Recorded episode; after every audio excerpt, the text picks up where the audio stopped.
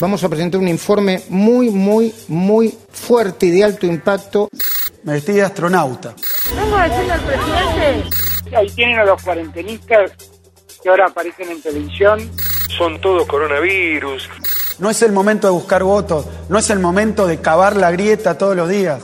Jarritos, cacerolas. ¿Qué vino hoy al obelisco? Porque estoy harta de Cristina, porque Cristina... Cristina. Fernández de Kirchner. ¿Quién iba a ser finalmente? A Cristina. No tienen ningún soporte racional. Párenla. Resumen de noticias. Hay que hablar las cosas por su nombre. 152 días y contando, amigues. Seguimos trabajando, viendo la película y no la foto.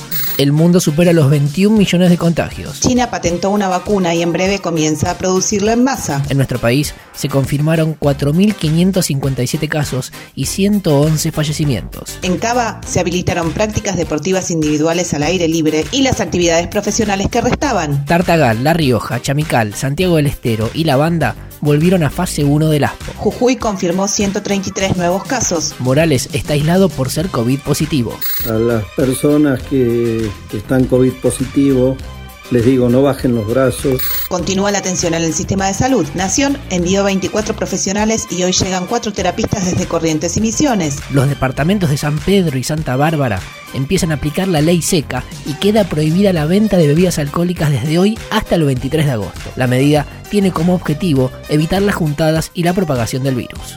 Hubo marcha y grieta interna. Ayer se realizó la marcha opositora con reclamos diversos.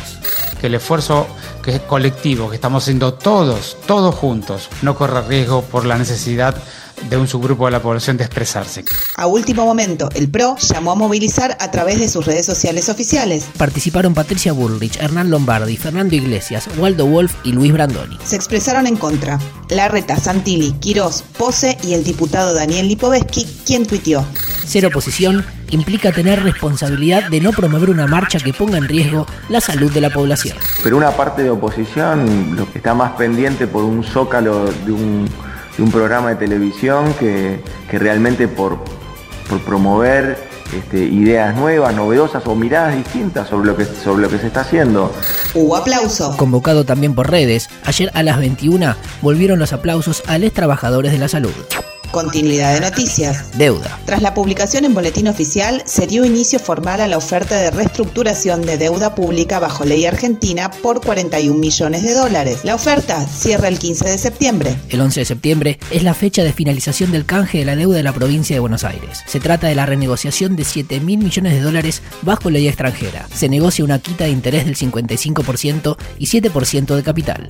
¿Dónde está Facundo? El sábado por la noche, un pescador alertó por un cuerpo en un canal de Villariño Viejo. A 30 metros del lugar se había encontrado una zapatilla similar a la que usaba Facundo el día de su desaparición. El cuerpo fue trasladado al laboratorio del equipo de antropología forense, ubicado en el predio de la ex ESMA, donde el 25 de agosto comienzan los peritajes. Virginia Kramer, perito forense que llevó adelante el caso Arruga, fue convocada por la querella. Para la familia, el cuerpo fue plantado y la culpa es de la bonaerense.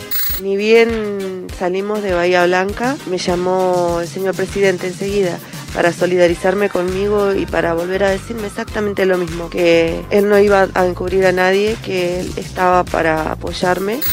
Parlamentarias. 16 nuevos especialistas se presentarán en el plenario de comisiones para exponer sobre reforma judicial. Se espera que esta sea la última jornada de expositores. En diputados, la oposición sigue sin firmar el acuerdo y no hay sesiones. Se reúne hoy el Consejo Federal Argentina contra el Hambre. Según informaron desde la cartera de Daniel Arroyo, se tratará especialmente el impacto de la pandemia en la niñez, en base a un informe difundido por UNICEF que pronosticó que a fin de año el 66% de los niños del país serán pobres conflicto en el sector lácteo. Mañana hay reunión paritaria presencial en el Ministerio de Trabajo. Se juntan por sexta vez la Asociación de Trabajadores de la Industria Lechera, la Asociación de Pequeñas y Medianas Empresas Lácteas y el Centro de la Industria Lechera. Desde el sindicato remarcaron que mientras la inflación del año pasado llegó al 53,8%, los productos lácteos aumentaron un 90% y el incremento salarial fue del 25%. Hoy anunciaron un paro de 24 horas. Tanto las empresas como el gremio admiten que si se extiende el conflicto se podría ver afectada la producción.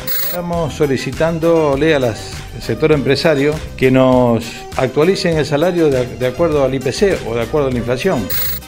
Abre. Bahía Energía pondrá en marcha el próximo mes una planta de glicerina refinada en el Parque Industrial de Ramallo. El emprendimiento va a generar 150 nuevos puestos de trabajo y 50.000 toneladas anuales de glicerina para la exportación. Cierra. Termoeléctrica en Pilar por alto nivel de contaminación sonora.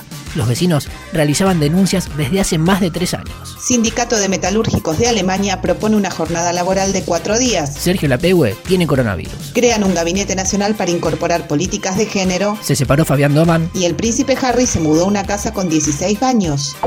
Hasta acá la información del día. Podría ser peor. O mejor. Pero siempre es lo que es.